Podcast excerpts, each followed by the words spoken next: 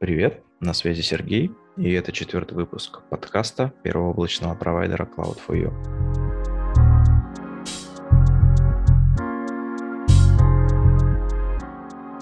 Сегодня мы продолжаем диалог с моим коллегой Владимиром Абрикосовым. В прошлом выпуске мы успели обсудить анбординг, адаптацию новых сотрудников, и сегодня хотелось бы поговорить о том, как всем этим делом потом рулить. Володь, привет. Привет, привет. Володь, ну, прошлый выпуск мы начали с тобой с того, что разыграли такую ситуацию, что вот я молодой IT-стартапер и набираю себе команду мечты. С набором мы разобрались, и возникает вопрос, а что делать с командой дальше после того, как они влились и адаптировались в рабочие процессы после адаптации, после испытательного срока начинается самое интересное. Чуть-чуть сделаем, как говорится, откат. Адаптация, испытательный срок, они нам даются ровно для того, чтобы постараться понять трезво, соответствует ли сотрудник нашим требованиям и принять по нему какое-то положительное или, или отрицательное решение. Иногда бывают случаи, когда в ППХ пытаются набрать там, сотрудников, чтобы залатать дыры какие-то побыстрее, побыстрее. Это на самом деле главная ошибка. Каждый этап, который мы обсуждали в каждом подкасте, он должен быть максимально логичным, максимально правильным, правильным и вести нас к тому, что мы собираем там команду мечты.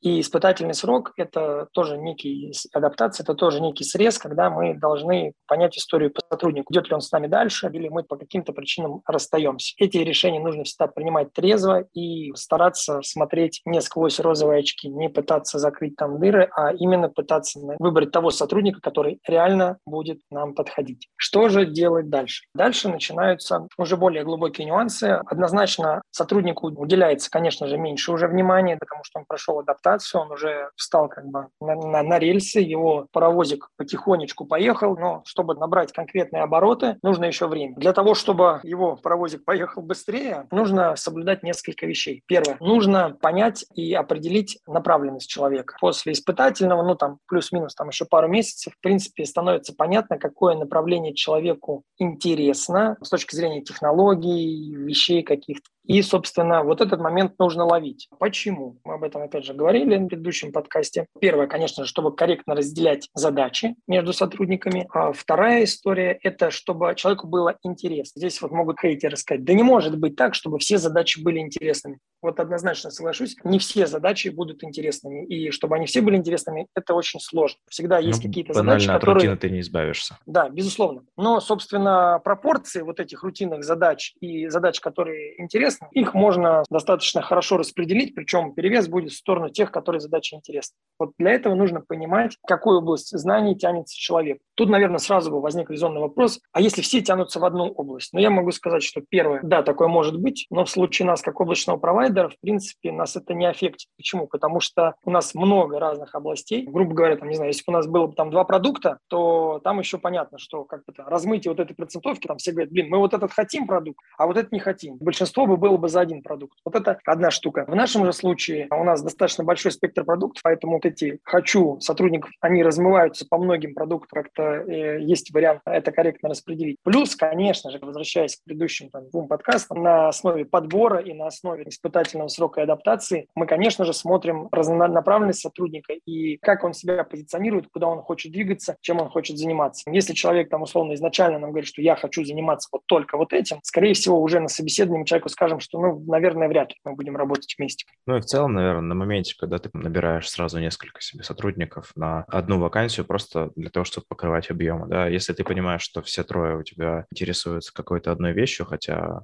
прекрасно понятно, что там продуктов условных каких-то, да, или направления заинтересованности может быть несколько, но, наверное, кто-то из этих сотрудников окажется неподходящим по итогу.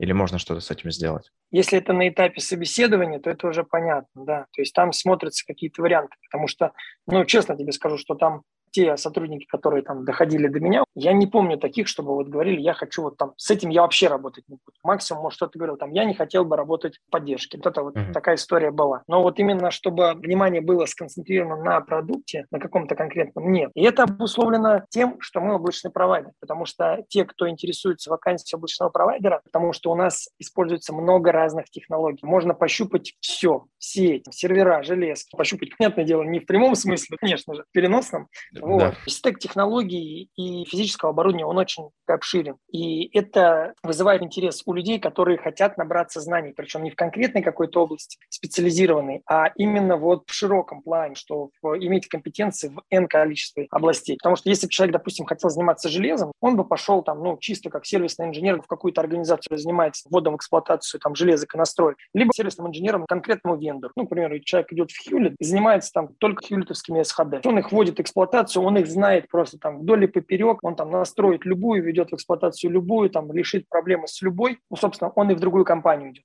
Понимаешь? Поэтому, в принципе, здесь вот мы вот этой историей прикрыты. Да, да, я как никто понимаю, о чем ты говоришь, потому что ребята из твоего отдела хотят мне сделать ироничную футболку с хэштегом «не админ», раз уж на то пошло, а я как бы немножко разработкой занимаюсь. Да, это есть такое. Продолжим, пожалуй. Вот как из всего этого хаоса правильно свести концы с концами? Как сопоставить сотрудника и задачу? Хороший вопрос. Как я и сказал в самом начале, по поводу паровозика и рельс. Когда мы сотрудника уже поставили на рельс, он начинает как двигаться, как распределяются задачи. Это тоже важный момент. Первое – это, конечно, какие-то личные качества инженера, исходя из этого, то есть с чем он работает, какие он задачи переваривает, насколько объемные. Ну, допустим, пример. Есть люди конкретные, которые сильно углубляются в задачу. Они ее прорабатывают хорошо, но это долго. Соответственно, у любой задачи, понятное дело, есть какой-то приоритет. Если эта задача, допустим, какая-то R&D на проработку, ну, мы понимаем, что хотим внедрить какую-то услугу, но на нее там особо сейчас спроса нету, но неплохо, чтобы она бы была. Конечно же, на такую задачу нужно ставить человека, который готов глубоко погружаться. Тогда как бы логично поставить именно этого человека, потому что он за счет своего погружения поймет какие-то нюансы важные, потому что дьявол обычно в деталях, которые не всегда видны сразу. Он эти нюансы все проработает, переварит, и если это технические проблемы, он их обойдет, найдет какое-то решение, и это хорошо. А с другой стороны, есть, допустим, много-много-много задач маленьких за счет объема, их нужно сделать быстро. Э, явно видно, что человек вот такой, который любит углубляться, ему их априори будет такой объем э, сложнее решить, потому что нужно е- много, если не нужно подвыгорит. Быстро. Да, да. Это не значит, что он их не может решить. Как руководитель ты должен понимать его специфику и, исходя из этого, должен понимать, как ему, какую ему задачу давать грубо говоря, такого человека нельзя взять там на большую текучку. Ему можно отдавать часть этой текучки, к примеру, 20 задач есть. Нужно понимать, что из этих 20 ему будет комфортно их переработать 5. Вот такая вот штука. Дальше есть задачки сложные, ее нужно быстро переработать. Тут, собственно, включается следующий момент. Понятное дело, что у нас есть некая градация инженеров внутри. Есть у нас джуны, у нас есть медлы, и у нас есть сеньор. Когда задача сложная и требует быстрой проработки и внедрения, то, конечно же, по большей части такие задачи отдаются э, явно не джунам. Эта задача скорее разбивается, большая часть уходит сеньору, и какие-то части могут уходить. Ну, понятно, что задачу большую можно разбить на а, маленькие какие-то и, соответственно, понять их приоритеты и сложность этих маленьких задач. Что более сложное остается у сеньоров, что там среднее идет там условно медлам, и если какие-то куски остаются, простые, просто там, допустим, что не хватает там рук, потому что когда нужно быстро там какой-то MVP сделать, надо это сделать быстро, и нужны просто руки. Это можно дать джунам, потому что они это быстро сделают, и как бы не в ущерб себе, не в ущерб кому. Такие как бы подходы, они помогают правильно отруливать задачами и достигать результата. То есть самая главная задача – это получить результат. Причем качественный. Это как это? Быстро не всегда хорошо.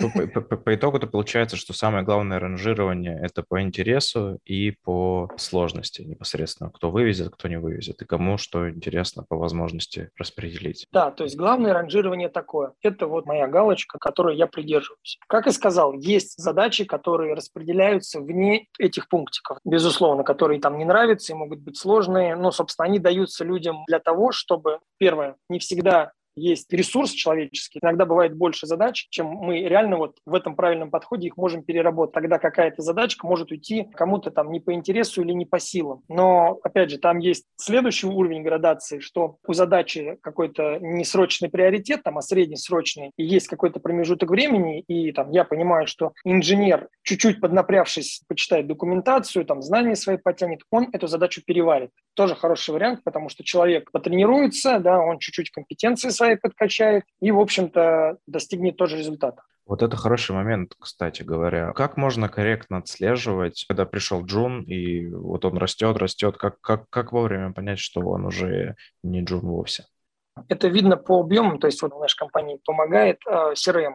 У нас четко видны все объемы задач, которые инженер выполняет количественно. Качественно я понимаю в любом случае, потому что я по большей части во всех задачах инженеров я наблюдатель, да, и я в любой момент времени плюс-минус по маркетам 5% я знаю, кто чем занимается. То есть у кого какие задачи, и я вижу комментарии, движения, вижу какие-то результаты, я понимаю, как они выполняются. Ну, то есть их качество, хорошо, плохо, все ли там есть что-то забыто. И абсолютно четкое понимание складывается, что, блин, ну вот там человек был джуном, прошло полгода, он уже достаточно близко к медлу. Причем уровень оценивается не только потому, как он решает задачи, уровень определяется тем, как он пишет документацию. Мы какие-то решения описываем, да, соответственно, если что-то новое внедряем, добавляем описание, то есть как он пишет документацию, как он ведет переписку с другими отделами. Человек может, приходил джуном, у него там особо опыта работы не было, где-то он работал, там, не знаю, никейщиком, например, или еще что-то такое, да. Понятное дело, что никакого опыта там деловой переписки или еще чего-то у него нет.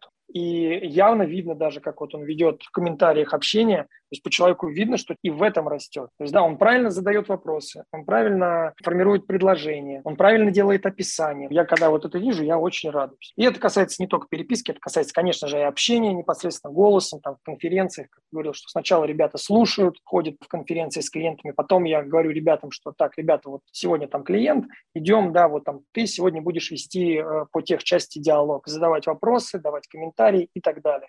Очень круто. Ну, основная идея – это такой живой контроль с помощью какой-нибудь системы, которая в реал-тайме тебе показывает ситуацию по задачам. Да, здесь поправка тоже, опять же, вспоминаем историю с тем, что когда у нас большие компании, много отделов, много людей, здесь оно работает так же. То есть ты не видишь конечных людей внизу вот этого дерева, ты видишь своих ближайших руководителей, и э, от них есть обратная связь тебе по их сотрудникам. Этот базовый принцип, он остается ну, рабочим и в рамках большой структуры компании. Да, пожалуй. Есть вопросик, вытекающий из предыдущих. Могут возникать какие-то недопонимания или какие-то конфликты, что, кстати говоря, сейчас, особенно в IT-сфере, далеко не редкость. Наверное, даже более такой широкий вопрос я тебе задам. Когда возникают подобные конфликтные ситуации, недопонимания, как работать с возражениями и с конфликтами сотрудников? Интересная тема. Работать с отрицаниями сотрудников достаточно бывает сложно, но можно и нужно это делать. Конечно же, это нужно по-любому делать не потому, что нужно гнуть свою линию, а потому что нужно найти правильный вектор коммуникации по этому вопросу и как-то его решить. То есть если возникает какое-то отрицание у сотрудника, ну неважно по какому-то поводу, самое главное это понять, чем вызвано это. Причин может быть куча, начиная от того, что там смотрим на другие отделы, у них вот так, а у нас вот так. Или же, а вот почему этому можно, а мне нельзя.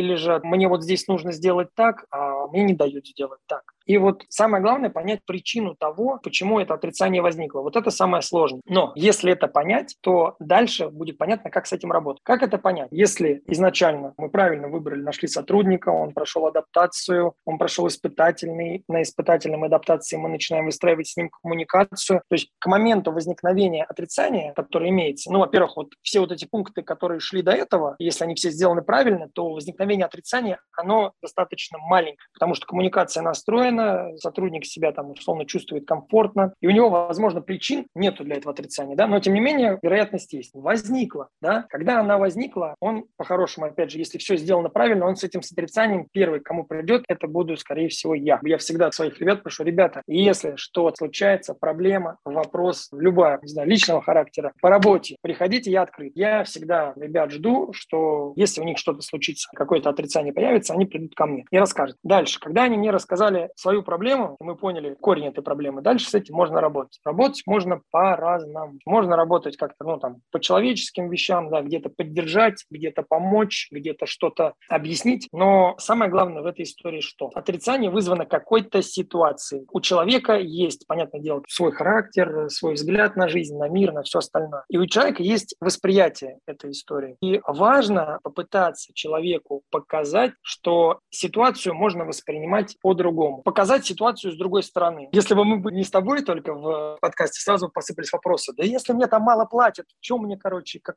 какие здесь могут быть ситуации с другой стороны? Мне есть нечего. До таких ситуаций, ну, понятное дело, мы сейчас не эти ситуации обсуждаем, потому что... Ну, Естественно. Да, да, просто вот э, такой категоричности здесь нет. Нужно помогать человеку тренировать свое мышление. Я вот всегда там говорю, ребятам своим говорю, я люблю мультики смотреть. У меня ребенок есть, да, сын, как он маленький был, любил, я, в принципе, когда еще ребенок не был, мультики любил смотреть. Вот есть мультик, такой называется «Город героев». И там была такая фраза, там, когда там герой не мог что-то решить очень долго, ему как бы всегда там брат говорил, типа, постарайся посмотреть на ситуацию с другого ракурса, с другой стороны, там, не знаю, вверх ногами, как-то так. И здесь то же самое. Когда случается какое-то отрицание, нужно попытаться посмотреть с другой стороны и помочь коллеге, да, сотруднику своему посмотреть на ситуацию с другой стороны, показать ему другую реальность какую-то. В принципе, если это удастся, возможно, он что-то переосмыслит, и это отрицание не будет отрицанием, потому что все мы люди, все мы не идеальны, мы можем злиться, расстраиваться, печалиться, грустить. Это нормальные качества, и все эти качества могут вызывать вот эти отрицания. Вот, наверное, по работе с отрицаниями оно так. Я, пожалуй, соглашусь. И главное, вот работа с отрицаниями, в моем понимании, не должно быть навязыванием своей точки зрения. Вот это вот тоже очень сложно. То есть не, задача не в том, чтобы навязать человеку какую-то свою правильную точку зрения. Ему нужно просто дать информацию. Как Размышлению. Вот, да, есть информация, вот есть какие-то аргументы, ты прими и подумай над этим. Просто прими и подумай. Не просто так там, не хочу я ни о чем думать, там, не надо мне этого, там, все, я все знаю, да, а просто вот подумай. В принципе, если человек здравомыслящий, с ним можно найти общий язык, а у нас, в принципе, все такие, потому что пункты А, Б и С мы выполняем правильно. Человек подумает, и в большинстве случаев там, ну, отрицания как-то снимаются. Если какие-то отрицания не снимаются, понятное дело, дальше, а в зависимости от отрицания, мы какие-то находим, значит, точки соприкосновения, что можно улучшить, где можно улучшить, как, ну, то есть пытаемся найти какой-то компромисс. Да, а вот то, что ты сказал по поводу навязывания собственного мнения, ну, это, наверное, уже не попытка разрешения, да, это вступление в прямой конфликт, и, наверное, это к этому вопросу не относится. Хорошо. Слушай, хотелось бы, наверное, какой-то итог подвести. Если коротко, микрогайд о том, что такое хорошая команда, что такое команда мечты в твоем понимании. Команда мечты, в моем понимании, это организованная группа людей, которые связаны не только какими-то договорными и финансовыми обязательствами в рамках компании. Это люди, которые занимаются той работой, которая им действительно нравится. Это люди, которые открыты каким-то новым свершением в своей области как профессионалы. Это люди, которые, в принципе, работают над собой не только в плане квалификации, а именно с какими-то человеческими своими внутренними вещами. И это те люди, которые совместными усилиями достигают максимального эффективного результата. Такое описание группы людей, которые действуют по принципу вин-вин, когда и тебе хорошо, и всем хорошо. Да, абсолютно верно. Потому что когда у ребят что-то получается, я, честно, всегда кайфую. Я очень за всех радуюсь. Вообще, прям.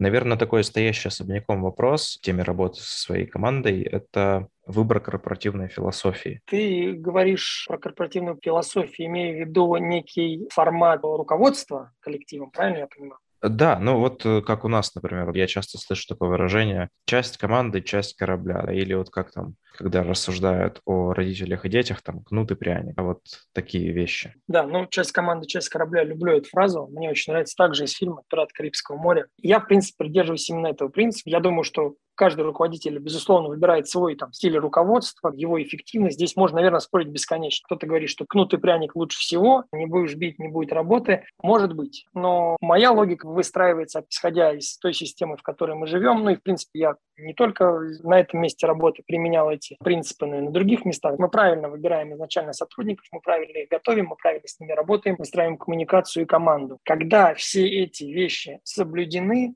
кнут не нужен. Почему? Потому что между людьми выстраиваются не только отношения производственные, а личностные. В плане, ну, то есть появляется какое-то уважение, появляется какая-то отзывчивость, ну, то есть такие хорошие качества, взаимовыручка. И люди просто не хотят друг друга подводить в какой-то ситуации. Не буду я, конечно, всех ребят отвечать, но мне как бы хотелось бы думать, что мне не нужно ребят бить кнутом, условно, чтобы получить результат. Я, по крайней мере, стараюсь давать им те задачи, которые им нравятся, ну, хоть и не всегда. Создавать те условия, которые им будут комфортны для работы, создавать атмосферу в, в отделе, в коллективе, ту, которая для них будет комфортна. И они, в свою очередь, будут стараться меня в каких-то вещах не подвести, как их там, рулевого. Я на это очень надеюсь и стараюсь придерживаться этого принципа. Но, но, но всегда, конечно, я это говорю редко, но говорю иногда, что никогда нельзя путать хорошие отношения с анархией. То есть хорошие отношения хорошим, но анархии быть не должно. Мы все работаем, мы несем какую-то ответственность, какие-то обязательства не только перед друг другом, но и перед всей компанией, потому что есть не только я, есть другие сотрудники, есть, в конце конце концов, наш великолепный генеральный директор, мы перед этими людьми также несем ответственность. Поэтому мой стиль такой, всем советую попробовать.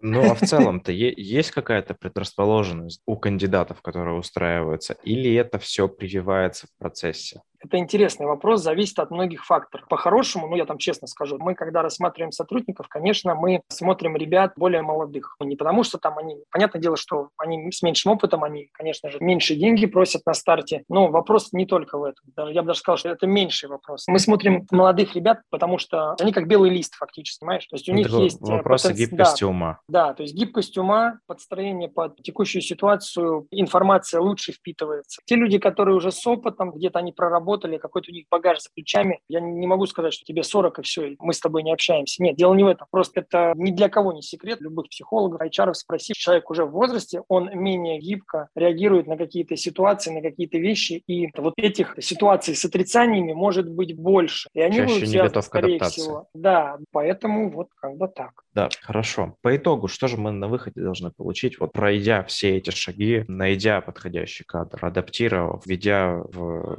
эксплуатацию, так скажем, да, ознакомив со всеми системами, вот человек уже работает, что на выходе мы должны получить? Оценка результатов, анонимные вопросы, оптимизация выбранных подходов и так далее. Ну, на выходе, как мы и говорили, мы получаем ту команду, которую мы так сильно хотели построить, сплоченных людей. Результаты мы оцениваем, конечно же, по результатам выполнения задач, решения каких-то вопросов. Также у нас есть какие-то анонимные опросы сотрудников о их вовлеченности, настроениях. И это все в целом, вот весь этот скоп, он нам дает четко понять, что правильно мы движемся или нет. Если где-то у нас есть огрехи, исходя из фидбэка, мы эти огрехи стараемся закрывать. С каждым разом мы точим наш командный клинок все острее и острее. Спасибо большое, что в очередной раз пришел к нам на подкаст, рассказал много всего интересного, и есть над чем подумать. Также рад был поделиться своим опытом. Было приятно. Спасибо. Ну, а слушателям я хочу тоже сказать спасибо, что выбрали нас, что уделили свое время, что послушали подкаст. Хотелось бы напомнить, что в Cloud4U открыто несколько вакансий. Их можно найти на нашем сайте cloud4u.ru, ну или на HeadHunter. Ну и также за хорошими инфраструктурными решениями прошу пройти на наш сайт. Всем спасибо, всем пока. Пока!